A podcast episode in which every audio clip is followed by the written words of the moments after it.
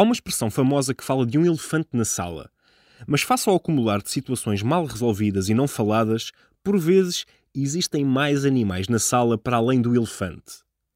Mantendo a analogia dos animais para categorizar temas mal resolvidos no seio das equipas, identifique aqui alguns conflitos que as equipas procuram evitar. O lobo. Quando falamos de equipas, com falta de propósito.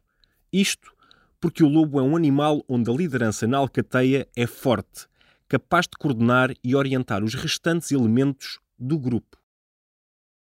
O gato. Animal com um caráter forte e independente. A sua figura aparece associado ao problema do trabalho em quintas e com algum individualismo que caracteriza muitas equipas. O cão. Animal de grande sensibilidade na relação com o homem. Surge para descrever a dificuldade de relacionamento entre pares numa equipa e pelas emoções negativas que têm origem nas interações mais complicadas. A hiena está associado a um sorriso irónico e ao uso do riso no meio da sua agressividade.